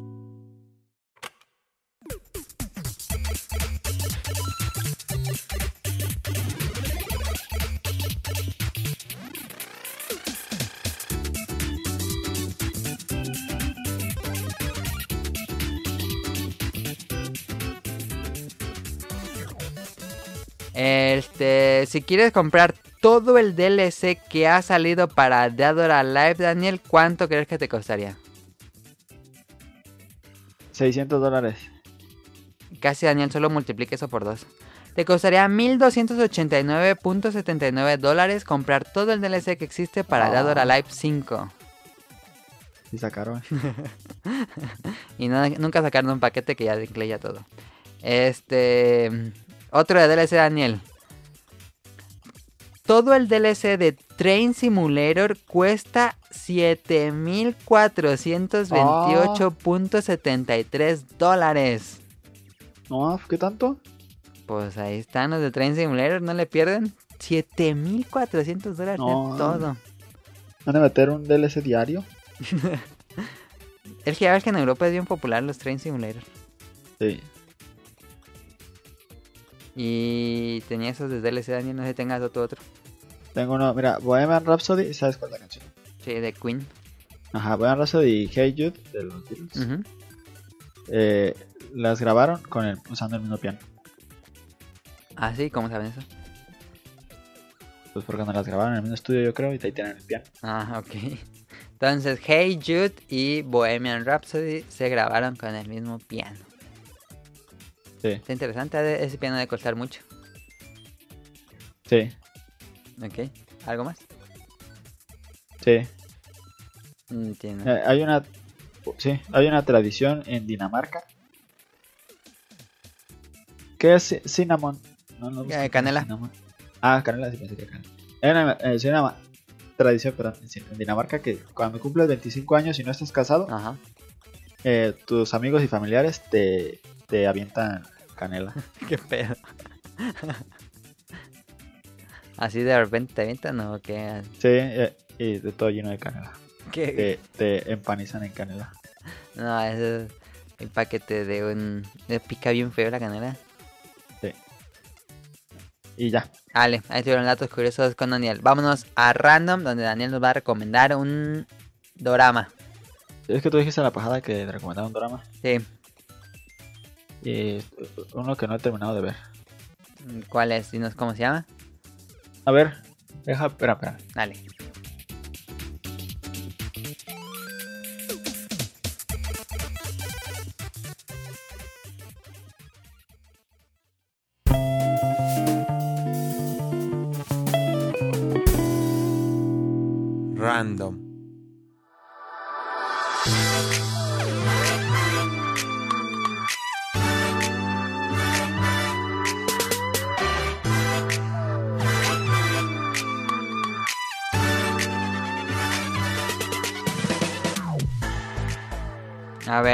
Empezamos de nuevo, Daniel. ¿De qué nos vas a hablar? De, es un drama que se llama W. W o... En inglés se llama W y aquí se llama W y... ¿W? ¿Así nada mala W? W o W Two Worlds. Ah. Pero no W. Ok. Bueno, sí, W Two Worlds. ¿Y de qué trata? ¿Sí quieres saber qué trata? Mm, Pues yo creo que Ah. estaría bien para el público, Daniel. Mira, trata de... ah, empieza una historia así de, de un chavo que está en las Olimpiadas. Y, y es así como... Como un rockstar, pues, que todos... eh, Ajá, que es como un modelo y todos quieren como él. sí. Y así empieza su historia. Y de repente este, pasa algo. ¿Qué nos va a decir? Porque sería spoiler. No, sí te puedo decir porque es el primer capítulo. Bueno, eh, de repente le matan a toda su familia a alguien. Tan, tan, tan. Que eso elevó muy rápido. Sí, es que Escalated pasa, su familia. Y dije, ¿qué pedo? No, en un, en un capítulo pasa todo eso. y de repente este, te das cuenta que están leyendo un manga. Todo eso es la imaginación de alguien dentro de un manga. No, todo eso, todo eso es la historia de alguien que está leyendo. un manga. Ok. Un manga, un manga web. Es un webtoon. ¿Se llaman webtoon los mangas? Ah, webcomic o webtoon también. Web Ah, manga. webtoon. Ajá. Y... Ah, es que como se que está bien rara la historia. A ver, tú por partes. No, ajá. Eh, ajá, y está leyendo después el manga, te das cuenta que está leyendo el manga. Y leyendo el manga te das cuenta que al... Que al chavo este lo... Lo, este, lo apuñala a alguien en el manga, pues. A ver, entonces, este tipo le matan a toda su familia y luego alguien lo apuñala. Ajá, es que... Ajá, ajá, deja cuento lo del manga esto, porque de repente él lo meten a la cárcel porque le echan la culpa que le haya matado a su familia. Ah, ya. Ajá. Y, y logra salir porque no le no lograron pues ver que él había sido.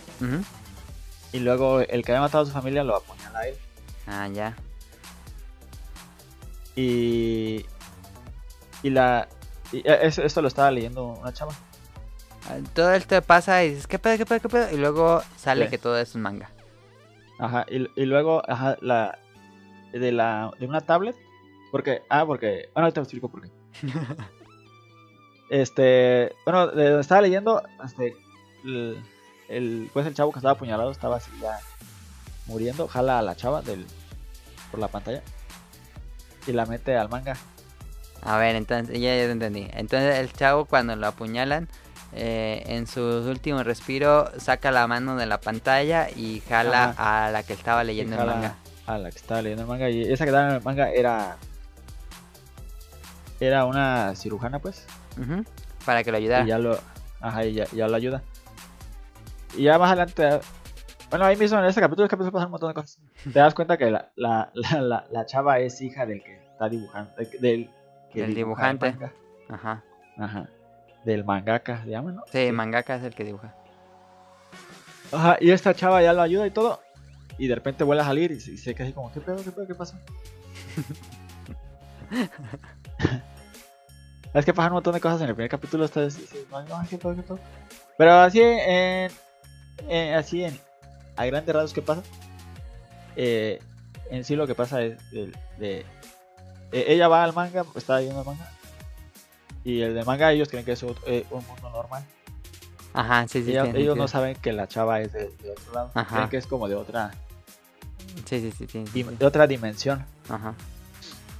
Y el, el, el mangaka lo que quiere es. Eso pasa en los primeros capítulos, pues no estoy contando.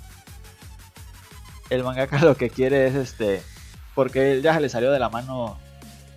Porque lo que él dibuja, da cuenta, él, él ya quiere matar al personaje. Por eso lo apuñala. Él ya quiere terminar la historia. Ajá. Pero lo. Porque antes él quería que el, el- el chavo se suicidara. Pero lo dibujó pues que se suicidó y todo. Pero cuando ya regresó a ver el manga ya terminado, el chavo se, se agarra y no se, no se suicida. Alguien le edita. Ajá, no, no, eso, eso sí será mucho spoiler. Ok. Pero, hay cuenta, el, y el otro hace muchas cosas para matarlo, pero nunca lo logra matar porque siempre cambian las cosas. Ah, ya entendí. Entonces, pero hay una diferencia gráfica entre cuando están dentro del manga y cuando están en la realidad. No, es, igual, es lo mismo. Ah, ya ok. Solamente cuando está leyendo el manga, pues sí es un manga. No es como en ese video de los ochentas que está dibujado. Ándale. Ah, ah, ah, sí, pero no, no se ve normal. Ok. Entonces, sea, W2 Words y en resumen, este, el protagonista del manga tiene que salvar su vida mientras es ayudado por una persona que lee su manga. Y por otro lado, el autor del manga quiere matar al personaje para terminar la historia. No, no para tener la historia, sino porque ya se le salió de las manos. Porque ya como que se dio cuenta que está vivo. Ah, ya. y, y él dice que él es, él es el dios porque él creó el manga y tiene derecho de, de matar a todos. Sí. Y ya. Y el interesante es como de qué género. Eso es en. Es drama. Es drama. Es como drama, fantasía. Un, poquito como de romance, no tanto. Y comedia. Ah, no, pues es todo Tiene eso. un poco de comedia. Pensé que era es más que si ves. Ajá, no, es, tiene comedia, tiene un poco oscuro. Fíjate que es el primer. Yo he visto. bueno, No he visto tantos doramas. Pero por lo general, los doramas. eh, nunca hay armas y, o cuchillos y los censuran. Qué extraño. Y en este no los han censurado. eh, Es como Yu-Gi-Oh! Sí, fíjate que lo censuran. Así traen cuchillo y está censurado. Se ve que es un cuchillo, pero se ve censura. Se ve pues el Pic- filtro borroso, ¿Sí? pixeleado. ¿sí? Ah, yo nunca he visto eso, fíjate. También se me hace muy raro porque hacen eso. A ver, y esta, este drama, ¿dónde lo pueden ver la gente? En una que se llama. Ay, ¿cómo se llama? Se llama Vicky con V y K. Eh, v y K y Vicky. Como la mala de los padrinos mágicos. Sí, es- sí, así se llama nomás www.viki.com. Que es como un Netflix, pero de puros de series. Hay series coreanas, japonesas, chinas, eh, taiwanesas. Asiáticas. Hay asiáticas, pero también hay de Estados Unidos, de Canadá. Pero son como muy viejas, como las que no tienen derechos. Y las asiáticas sí hay recientes. Hay unas hasta el aire, como en. ¿Cómo se llama? Como en Netflix, pues. Entonces, ¿tú recomiendas este servicio? ¿Está bien? Eso ellos tienen el, el- como Crunchyroll que puedes verlos gratuitos, casi todos. ¿Con comercial? ¿O cómo? Eh, no. ¿No hay comerciales? No, no sé, es que yo sí pago. Daniel ya se enganchó y ya está pagando otro servicio Pero es de que pago un digital. dólar, un dólar al mes. Un dólar al mes, Bueno, ¿está bien? menos, menos de un dólar.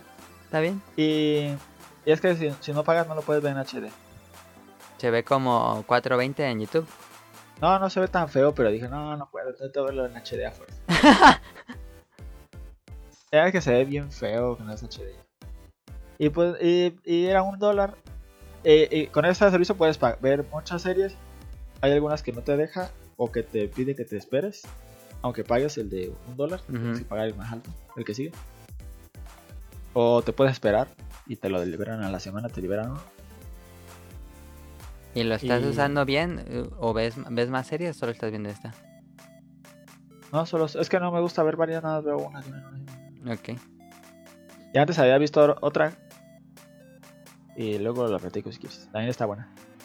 Entonces Daniel nos va a seguir recomendando doramas en el podcast beta. Está Eh, bien. La, la diferencia de los doramas, creo que. A, ¿Diferencia de qué? ¿A las series occidentales? a una serie. ajá. Ok. Es que los dramas casi en todos meten drama. No, drama. Meten un Comedia. poco de comedia. Como que son muy informales, ¿no? Ajá. Tienen mucha comedia y. Como que ponen así como efectos especiales y luego se ven un poco feos. Como que no. Sí, como de bajo presupuesto. Un poco de bajo presupuesto. Por eso mismo no meten tantos efectos especiales. ¿Y la fotografía está bien? La fotografía me gusta bastante. Sí, ¿verdad? Antes, hay viejitos que tienen la fotografía que dicen, no mames, qué pedo". Pues como las novelas como de aquí de, México telenovela bien de aquí, sí. Y se, se ve bien influenciado por telenovela. Aquí sí es un programa viejito. La de la rosa. Pero los nuevos tienen la fotografía así pasada. Ah, ¿Has visto los videos de, de, de K-pop y esos coreanos? Sí. Que tienen la fotografía así pasadísima. Sí. Sí, No, dramas no, no, no japoneses también tienen bonita fotografía. Esos, con los coreanos, quién sabe qué pedo con la fotografía que sí se han estado pasando. ¿Consideras mejor la fotografía a series como Netflix? Ah, dependiendo de la serie, pero sí me ha gustado más que muchas series. de- ¿Te ha atrapado más ahorita los dramas que las series de Netflix? Es que las series de Netflix creo que me gustan muchas series de Netflix, pero las nuevas como que como que ya tienen la fórmula y la han seguido, Sí, yo también sentí eso. como que siguen la misma, eh, voy a hacer la misma como serie, pero le voy a cambiar todo que no sé. Pues ahí están todos superhéroes, todas quisieron ser Daredevil. Ajá, y eso, pues digo, no está tan mal, creo que las puedo ver sin problema. No, yo no.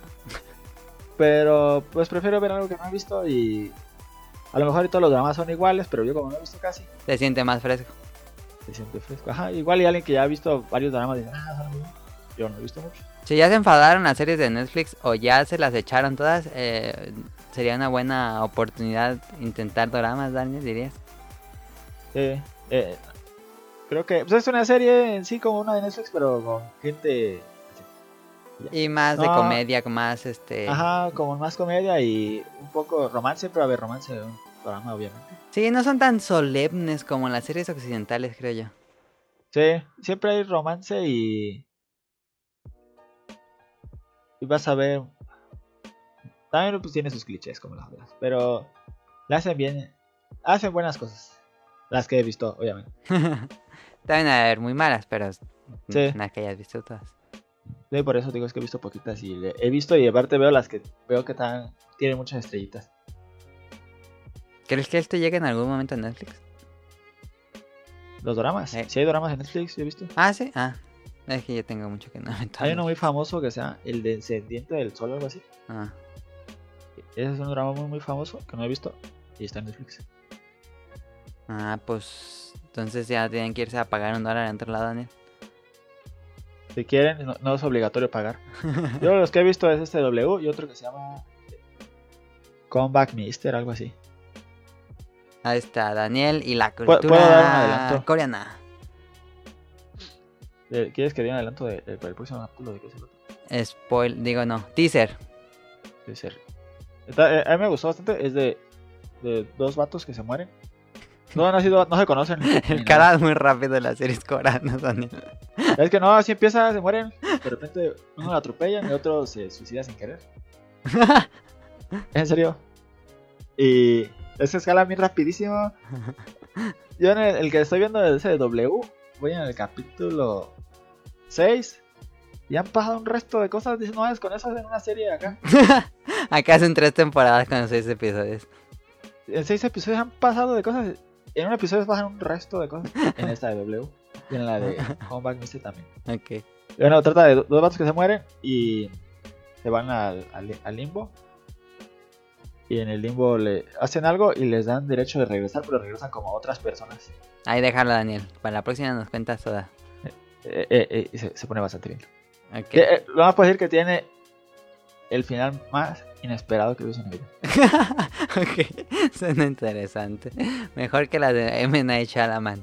Em, Está tan Re- igual o más inesperado que quien ha visto el final de Seinfeld, así, igual o más inesperado. ok, eso no. Yo no lo he visto, entonces no sé qué pensar. ¿Sí saben que no saben qué acaba Seinfeld? No. ¿No? ¿No? ¿Cómo no? Yo no sé. Bueno. Ya luego te, ahorita te digo. no me digas qué tal si sí le quiero ver. Seinfeld nunca la vas a ver.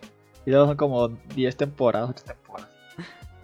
Tendría cosa de ponerle. Pero bueno, Daniel, todavía nos falta una sección. Cómprame. Sí.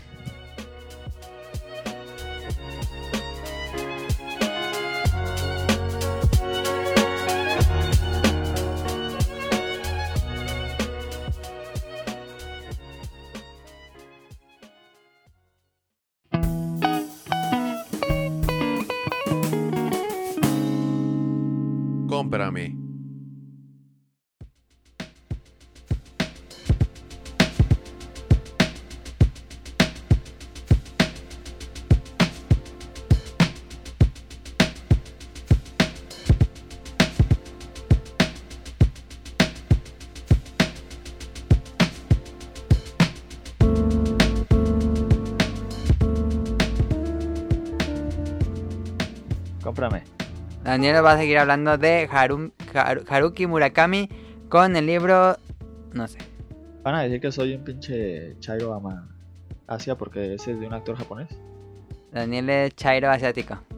Sí. Nah, se vale también. Ser fan de la No. cultura occidental. Digo, oriental. Sí me gusta, pero no soy así ultra fan. Eh, Haruki Murakami, Los años de planeación del chico sin color. Que ya había hablado de lo había comprado y hasta a mí me otra vez. Sí. Ya puedo explicar por qué compré otra vez. ¿Por qué? Haruki- ya que leí este. Porque es que el Haruki Murakami como que te expresa los placeres así de el simple hecho de tomarte una taza de té, de poner un disco escuchártelo. ¿Cómo te lo explica? ¿Cómo te, hasta te da ganas de hacerlo? Te da Ajá. la sensación de que... Te de relaja. que lo co- ajá, de cómo lo disfruta Ah, el ya. personaje y eso. Eso me gusta pues a mí. Ajá. cómo te lo transmite. Pero bueno, ¿de qué trata este libro? Trata de, de un grupo de cuántos, eran cinco o seis. Ah, no me acuerdo cuántos eran. Era un grupo de creo cinco o seis amigos. Ajá. Que eran, eh, de- estaban en la prepa, me parece. Y eran así súper amigos, eh, a todos lados iban juntos. Eran dos mujeres y tres, cuatro hombres, creo, cuatro hombres y, tres, y dos mujeres. Ajá. Eran seis, no me acuerdo. Eran así súper amigos, súper, nunca se separaban, iban a todos lados juntos, hacían estupideces juntos, salían de viaje juntos. Y por... Ya cuando salieron de la prepa, pues tenían que estudiar la universidad. Y el, el protagonista, este, ellos vivían en un pueblo, el protagonista se va a Tokio, se va a, a Tokio me parece, a estudiar. El protagonista era parte de este grupo. Ajá. Ujú. eh, se va a a estudiar y cuando re- regresa de vacaciones un día, este, se intenta juntar con sus amigos, pero sus amigos ya no lo lavan y, y le di, le di, lo, lo, lo, evadían, lo evadían, lo evadían. Y cuando lo fue a buscar a, a uno, así como el líder, le dijo que ya no, no- nunca, nunca volviera a buscarlos ni a hablarles, que estaba vetado de por vida y que jamás los volviera a hablar. Tiene- La premisa es saber qué pasó. E- esa es la premisa, ver por qué ya nadie les quería hablar, qué, qué había hecho, qué... Porque según él no había hecho nada. Ajá. Y por eso se le hacía raro de por qué no me quieren hablar, qué, qué hice. Y ya, no sé decir, creo que voy a decir nada más eso porque le voy a spoiler. Entonces, Pero de, Ya de Your Night. A mí me gustó bastante. La, me porque después va... ¿Explico más? Es que no sé si explico. Bueno, después va a buscar, va a buscar de, de a uno por uno y cada Bueno, uno le va explicando su, cada uno le va explicando su historia ya vas juntando. y ¿Eh? ya. Y ya, Eh, en sí esa es la premisa. Igual y se escucha medio aburrido, pero a mí me gustó bastante. No, no, aburrido, está interesante. Este. ¿Todo ocurre en un pueblo rural de Japón o ocurre en Tokio? Eh, no ocurre en varios lados, casi todo ocurre en el pueblo. Ah, ya. Pero no, en los dos, es que él vive en Tokio y luego va allá luego. ¿Está mejor que el otro que te, te gustó más que el pasado? Ah, Tokio. son muy Blues? diferentes, pero no, creo que me gusta más Tokyo Blues. Ok. Pero ese también me gustó bastante. Tiene lo suyo. Y este. Eh... ¿Qué tan extenso es? Ah, Es que la gente me pregunta qué tan extenso es. ¿Cuántas hojas tiene? Ajá. Tiene 314 hojas. Pero yo lo leí como en, en cinco días. Es que me, me atrapó esta. es que se pone bien, bien, bien bueno y dices, ah, no, es que poco pasa ese jabón, jabón". Y leía otra, y leía otra, y leía otra. Y en un día leí como 150 páginas en un ratito. Entonces te atrapó. Entonces, ¿ya te gusta Haruki Murakami? ¿Te seguirás leyendo sus libros o no? Sí, sí, pero es que como. He visto mucha gente que se queja de. Porque tiene, pone escenas así como de tipo. No, no escenas, pero así como. Narra así como de, de sexo. Pero si estás. eh, compras un libro esperando. De morbosa. de morboso, no te va a gustar porque eso no es su. No es su fuerte. No es, no es su fuerte y no es a lo que va enfocado. Ajá. Es parte de los personajes. Ajá, es parte, pero no es a lo que estás esperando a ver de morboso. Va a pasar eso. Ajá. Porque sí, no-. No, no es lo que. Aparte que no, no es todo el libro, no está pasando, eso más pasó una o dos veces. A ver, Ani, voy a preguntarte algo que luego a mí me pasa. ¿No, no hace la japonesada de que de repente se pone bien rarísimo. Y dices, ¿qué pedo está pasando? Y ya con rollos así metafísicas y cosas bien raras. Sí. eh, Evangelion. No, los dos que yo he leído no ha pasado eso. Ok, luego hacen eso mucho los autores japoneses, no sé por qué. Sí, no, yo los dos que he leído no, no pasa nada, así que ¿de qué está hablando este vato? Sí, sí, eh, sí me ha pasado en otros libros, pero no me acuerdo. Que está hablando una historia, de repente ya estás, ya no sabes ni de qué está hablando. Pero ese no. No, los dos de Haruki eh, nunca me he perdido, o, o lo puedes dejar leer un rato, así uno o dos meses, y no lees pues mucho, y regresas y te vas a acordar de qué pasó. Ah, está bien eso. Entonces, Daniel, yo este lo recomiendo bastante. A mí me gustó bastante, yo sí lo recomiendo bastante. Para todo público no, no tiene nada morboso. Este, esto es del- también lo compraste de la misma editorial esa que... Ay, no, creo que le habías dicho. Este es editorial. Creo que sí, de la misma. MTU. Aquí tengo los dos. Ah, no, el otro ya lo aventé. a- Ah, no, aquí está. Ya lo- Sí, es de la misma editorial. MTQ. Maxi. Pues quién sabe qué. ¿Y este lo compraste en Amazon o en, la- en alguna librería? Ah, creo que lo compré en Amazon. No, ya me acordé dónde lo compré. ¿Dónde? Lo compré en Sandbox, pero por internet. Un día que estuve, me dieron un cupón de 100 pesos o algo así, ya pagué bien poquito. ¿Cuándo tienen un cupón de 100 pesos en Sambor? No recuerdo, pero no me dieron un cupón. Y te metiste la... Ah, no sabía, fíjate. No, me lo dieron en mi correo, es que me mandan en mi correo muchos cupones, no sé por qué. Ah, a cada rato me mandan, no de eBay a cada rato me mandan de 10 dólares de descuento, 5 dólares. Entonces, él te lo recomienda a Daniel. Eh, a ver, dile el nombre. ¿El niño que qué? Se no, los años de peregrinación del chico sin color. Ok, los años de peregrinación del chico sin color de Haruki Murakami lo pueden encontrar en cualquier librería. Me imagino que en Amazon también. Este y Daniel lo recomienda mucho. Sí, me gustó bastante, me atrapó bastante y digo, lo leí en nada, de tan, tanto que me atrapó. ¿Ya tienes, eh, o ya compraste algún otro libro de Murakami? ¿Tienes alguno pensado para futuro? Eh, no, no he visto. Ah. Lo que me gusta mucho de Murakami también es los. Los que eh, tiene capítulos. Me gusta mucho que metan capítulos no tan, tan largos. Porque es que yo cuando leo un libro me gusta dejarlo en el capítulo. Ah, sí, luego No se gusta. extienden un resto los capítulos. A mí no me gusta quedarme en medio porque luego me pierdo. Aunque esté en el medio, está, es, hay una, sigue una idea y te puedes perder. A mí me gusta siempre dejar el capítulo, capítulo, capítulo. Y el Haruki Murakami tiene capítulos A mí también me gusta. Algunos sí. cortos, otros un poquillo largos, pero no tienen así muy largos. Sí, sí está mejor. Como que te lo llevas más rápido el libro, siento. Sí.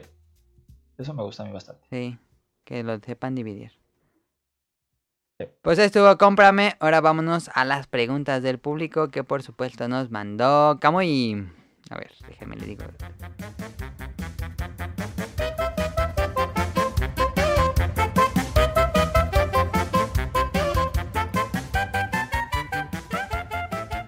Ah, pero nos llegó ahorita, nos acaba de llegar. Mauricio Garduño nos manda. Hola, escuchando el podcast de la semana pasada dijeron que Ant-Man and the Wasp se podría omitir verla. Yo difiero un poco de ese comentario. Esta película parece ser que sienta las bases para Avengers 4 debido a que mencionan los vórtices del tiempo y como se sabe en Avengers 4 habrá viajes en el tiempo, siendo esto apenas referenciado en la segunda película de Ant-Man. ¿Los viajes del tiempo? Yo me perdí Eh. entonces. ¿En la película? ¿En qué parte? No me acuerdo. Eh, ¿Cuál? ¿En la de Ant-Man o en la otra? ¿En la de Ant-Man? No, no me acuerdo tampoco yo. Pero igual y sí, eh, fíjate que igual y sí tiene algo que ver ahí para Avengers 4. Pues sí. O- o- sí, Sí, siento que sí, eh, sí, cierto. No, no me había puesto Pero de todos modos, Pero ¿cómo te imaginas pensando. que sea? No me lo imagino. Yo tampoco, pero ahí tengo ni... No, no me lo imagino. Pero algo va a pasar. Yo yo creo que algo va a pasar con Ant-Man. Sí, pues sí, algo tiene que pasar. Pero... Véanla para ver qué le pasa a Ant-Man y por qué va a salir en la que sigue de Avengers. Sí. Que va a estar un buen rato en el cine, yo creo. Este, vámonos con los saludos de Camu y hola a todos. Primero que nada, quiero agradecerles de nueva cuenta la invitación al programa pasado, porque en el pasado, pues invitamos a Camuy. Si no lo escucharon, háganlo.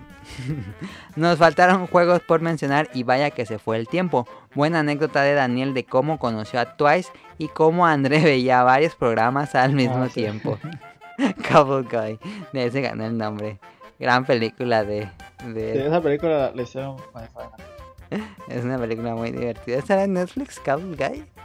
Me acuerdo que sí estaba, pero no todavía esté. Tengo ganas de volverla a ver. Está muy cagadísima. Cada el gallo legendaria esa película. tiene mejores referencias que Ready Player One. Pero bueno, este, les tengo algunas preguntas.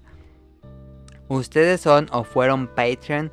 Yo recientemente me volví Patreon de Barcade. Creo que su contenido en video vale la pena y sobre todo tener acceso anticipado a sus videos.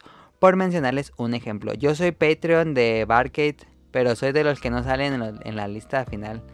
Este, pero lo hice nada más por porque ni me meto a Patreon, la verdad. Este, lo hice nada más para pagarles ahí mi dolarcito al mes, porque veo muchos sus videos. Eh, puedes este ¿Qué? rentar al mes Vicky con un dólar. Sí. Ah, también puedo rentar ver Viki y ver doramas japoneses. Sí. Ah, yo no, no, le, no le doy Patreon a nadie. Está bien. Este, Daniel, Eh, ¿lo considerarías? sí, pero es que yo, yo la verdad los que yo veo casi no veo youtubers. Ajá, tú nada más es de lo que te tú le pones en YouTube, sorpréndeme y lo que salga. Sorpréndeme. Ah, digo, bueno, mañana estaba viendo lo de la economía, del mundo y eso. Yo sí me pongo a ver cualquier estupidez. la verdad. Pero lo- ajá, los youtubers así que sigo no piden Patreon. Son ricos, yo solo digo gente rica. ¿A quién sigues ¿Por qué en, no? en YouTube, Daniel? Ah, un montón. Ah. Es No, casi todo el mundo tiene es que-. Casi no sigo a gente, gente así. Gente, gente, gente. No, casi no. A una chava que reseña libros y así, pero no piden Patreon, pues. Ah, qué raro. Por eso, pues no, ni modo de decirle, oye, un Patreon para ti. Y, eh, sigo otros canales así como de. De otras cosas, pues, pero tampoco piden Patreon. ok. Ah, no, y los que piden, no les doy, porque casi no los veo. pues Daniel no les va a dar y por eso ni tenemos Patreon. Es que no, como que no estoy pegado a un canal, así que. Sí, no estás, este... Cada video que sale los Ajá. veo. ¿no? Por eso no le doy Patreon a nadie, porque no, me, no se ha dado la oportunidad. No consumes su cosa, lo, no lo consumes y lo consumes, lo consumes. Ajá, ándale, por eso no le doy Patreon. Ok. Este, ¿alguna vez, otra pregunta, ¿alguna vez han restaurado una consola de videojuegos o conocen a alguien en su localidad que lo haga? Ya saben, cambiar la mica de su Game Boy, algún botón o pantalla. Yo nunca he hecho eso. Yo sí le, eh, le cambié el láser a mi Xbox. Ah, sí es cierto. Yo llevé a alguien que lo hiciera. Yo lo compré y me lo dieron y lo puse yo. ¿Qué más he hecho? Le- bueno, le cambié el disco duro al Play, pero eso creo que no tiene sentido. Bueno, el Play 3 lo tienes que abrir. Ah, no, no es cierto. No, no es cierto, no tienes que abrir. El Play 2, ¿qué le pasó a tu Play Oh, 2? sí. Ah, mi Play 2, pero no, no servía. Y también Star Drive no pude. ¿Qué más hice? ¿Portátiles? Ah. No, portátiles nunca se me han descompuesto, fíjate. Ah, Eh, a mi control de Xbox 360, porque esos eran desechables, sí. le cambiaba los botones, los compraba en una tienda china Sí cierto, sí cierto. y se los cambiaba. Sí, pero... las palancas, pero las palancas no, no se cambiaban. Le compraba las palancas, le ca- las gomitas, pero el problema es que si se, aguanta, se aguangaban ya no se puede hacer nada. Se quedaban todas colgadas. Si necesitabas comprar el Dead, sí los vendía, pero ocupabas un cautín y ese pedo. Nunca me animé. Pues Daniel sí lo ha hecho, yo no. Y alguien que lo haga, pues ahí en la plaza de la computación. Sí, la votación. Este, otra pregunta. ¿Cómo va su travesía en Pokémon Go? ¿Están entusiasmados por salir a la calle y convivir con otros jugadores? Pues sí, se fuimos a la calle para atrapar Pokémon, no para convivir porque somos antisociales, pero Sí. fue de repente eso, fue espontáneo lo de encontrarnos más. Dijeron, y, "Y- y, y, y por qué nos invitaron si no, no creo que nos iban a hacer Ese es algo importante, sí, Daniel, porque dijimos, y ahí vienen, porque estábamos, les platico cómo fue. Era una placita y nosotros estábamos del otro lado de la calle de la plaza, entonces nos vieron, nos saludaron, nos, nos levantaron la mano del otro lado, dijeron como que "Shh", nos chiflaron para que fuéramos. Y yo le dije a Daniel, ni nos están llamando. Este, y Daniel se escondió en el árbol, pero... No es cierto. Eh, y le dijimos que sí, pero ya había empezado la incursión, entonces nos quedamos ahí.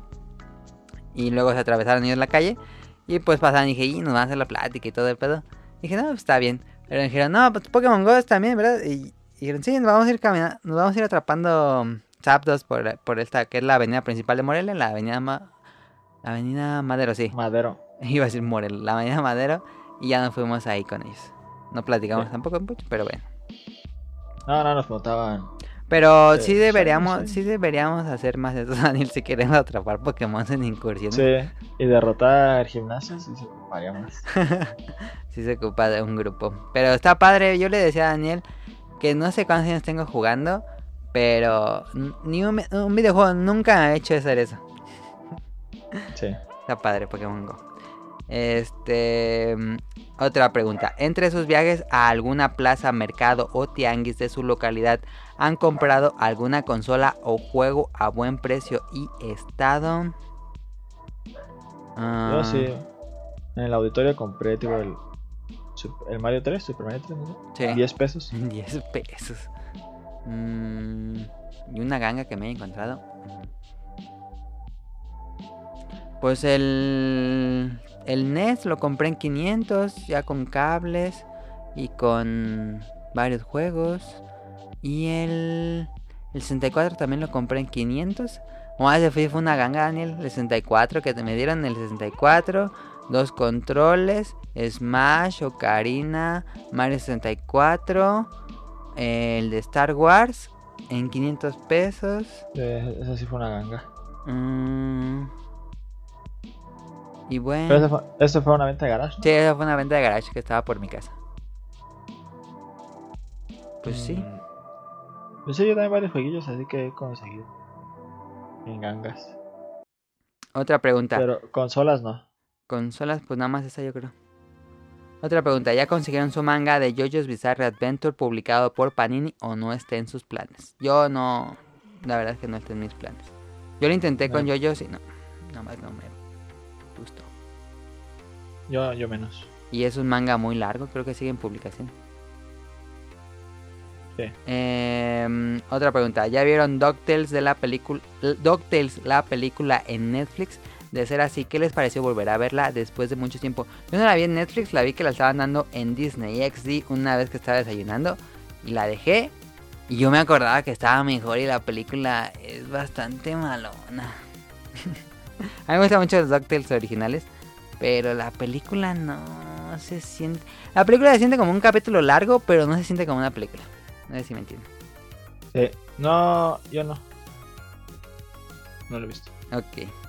Y la última pregunta que nos dice Kamui. La temporada de verano de anime ya arrancó. ¿Alguna recomendación? Yo he estado al pendiente de los estrenos y aunque hay series interesantes, no estoy tan entusiasmado como la anterior. Por el momento es todo. Gracias por leerme cada semana. Saludos, saludos a Kamui. Este... mm, series de esta temporada de anime. Este... Tres recomendaciones ahorita les puedo dar. Eh... Ay, que no me acuerdo cómo se llama. La de badminton. Una serie de, anime de badminton. Está increíble esa serie. Eh, gráficamente, este, animación, mejor. La animación, está increíble la animación. Em, también estoy viendo Cells at Work, que es... ¿Te acuerdas, Daniel, de, de la serie que veíamos que nos ponían luego, nos llegaban a poner en la primaria, de una serie española del cuerpo humano? Ah, sí. La vida es... ¿Ya te, se- se acuerdas cuál? Esa me gustaba un montón. Este, un anime de eso. Este, un anime de una chica que es una célula roja, uno que es un glóbulo blanco, y las plaquetas y muchos personajes dentro del cuerpo humano que nos enseñan cómo funciona el cuerpo humano. Gran serie, les platico la próxima semana. Y estoy viendo la segunda, te- la, sí, la segunda temporada de Overlord para empezar la tercera que están dando. Y estoy viendo otra. ¿Cuál estoy viendo? Ah, empecé No a ver una de voleibol, pero tampoco me convenció tanto. Bueno, les digo más adelante las recomendaciones de anime. Me pongo bien y se las digo. Este. Y ya, eso sería todo por las preguntas del público. Saludos a Jamui-70 y a Mika, a Mauricio Garduño, Gerardo Olvera, Mauricio de la Rosa, Gamer Forever, Nao Clover, Andrew Lessing, Marco Bolaños, a Ichigo, a Josué Sigala, Eric Muñetón, Wilmo Hur, Efesto Mar de Danister, Axel Daggett de la presa de, de Daggett, Vente Madreo, Gerardo Hernández, Gustavo Álvarez y su esposa Verónica, Apolo, a los del equipo de Hobbies a Zombies y al equipo de Final Round. Muchas gracias a todos ustedes por escucharnos y eh, despedir. Pues ya sería todo, Daniel. ¿Algo que quieras de agregar al final del programa? Mm, no. No. no. Este, pues sería todo. Recuerden suscribirse al canal de iTunes o iBox. Todos los domingos por la tarde noche hay nuevo episodio. Y en Snack Hunter hay episodio los miércoles. Que creo que el que sigue va a ser el último de esa temporada porque hay que grabar de nuevo. Pero bueno, el este último miércoles. ¿Cuál fue? ¿Cuál fue? ¿Cuál fue? ¿Cuál fue? ¿Cuál fue? No me acuerdo. No me acuerdo cuál fue. Bueno. Ah. Eso sería todo. Les dejo con alguna canción de despedida que se me antoje en la edición de este programa. Y pues recuerden, muchas gracias. Ah, recuerden agregar a arroba podcastbeta en Twitter por si quieren dejarnos sus preguntas para mencionarlas aquí. Este, y sus saludos y todo eso por arroba podcastbeta en Twitter. Eso sería todo. Gracias, gracias por su preferencia, por su tiempo y por su atención. Nos vemos, Daniel. Adiós. Adiós.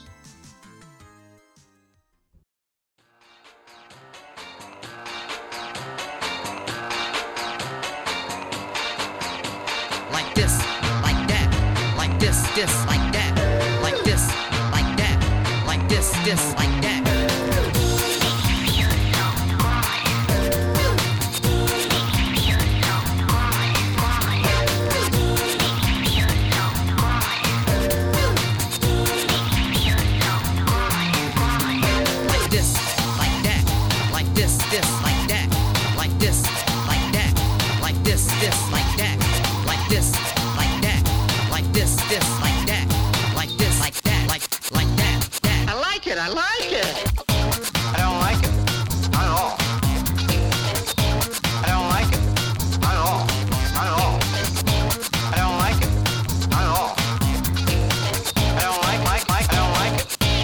dirige.